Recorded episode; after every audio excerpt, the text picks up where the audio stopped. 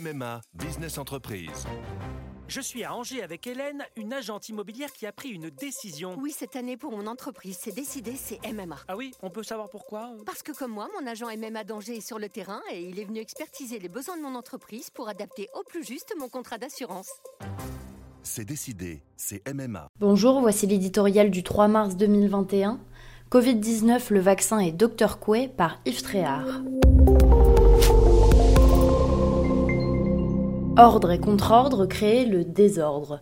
Qui est aujourd'hui en France éligible au vaccin?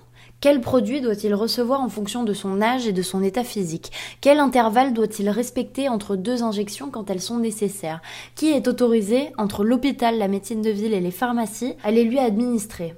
Répondre à ces questions relève d'un véritable casse-tête. S'y ajoute un obstacle de taille, l'obtention d'un rendez-vous n'est pas tâche aisée et exige une sacrée dose de patience. La semaine dernière, l'exercice d'autosatisfaction du Premier ministre sur notre stratégie vaccinale avait tout de la méthode Coué. Sans parler d'Israël ou de la Grande-Bretagne, nombre de pays voisins font mieux que nous. La comparaison n'est pas flatteuse. Est-ce pour corriger le tir et accélérer le mouvement? Ce mardi, Olivier Véran a annoncé que le vaccin AstraZeneca pouvait désormais être proposé aux personnes âgées de 65 à 75 ans le même qui était jusque-là déconseillé pour les moins jeunes. La méfiance du discours officiel était telle que le personnel médical lui-même ne voulait pas se l'inoculer.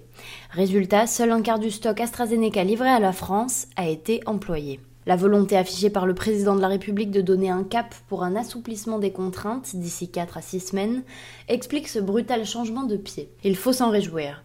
Sans doute Emmanuel Macron pense-t-il aussi utile, à un an d'une échéance importante, de ne pas négliger la tranche de population la plus exposée au virus. C'est également celle qui a le regard le moins critique sur lui. L'actuelle pagaille vaccinale rappelle les précédentes sur les masques, le dépistage et les lits de réanimation. Communication bavarde et chaotique, chaîne de décision labyrinthique avec des comités théodules à tous les étages, principe de précaution poussé à l'excès.